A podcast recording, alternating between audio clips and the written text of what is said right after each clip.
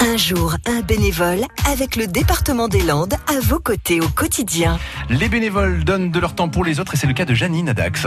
Bonjour, je m'appelle Janine. L'an prochain, ça fera 50 ans que je suis bénévole à l'Action catholique des enfants. Notre association est présente pour cette année sur Agedmo et sur Mont-de-Marsan. J'ai toujours aimé parce que je n'ai jamais vécu une année précédente comme l'année suivante, parce qu'il y a toujours des innovations et parce que c'est toujours adapté un peu euh, aux enfants et à, leurs besoins, à leur euh, façon de se retrouver, à, ce qui leur est proposé.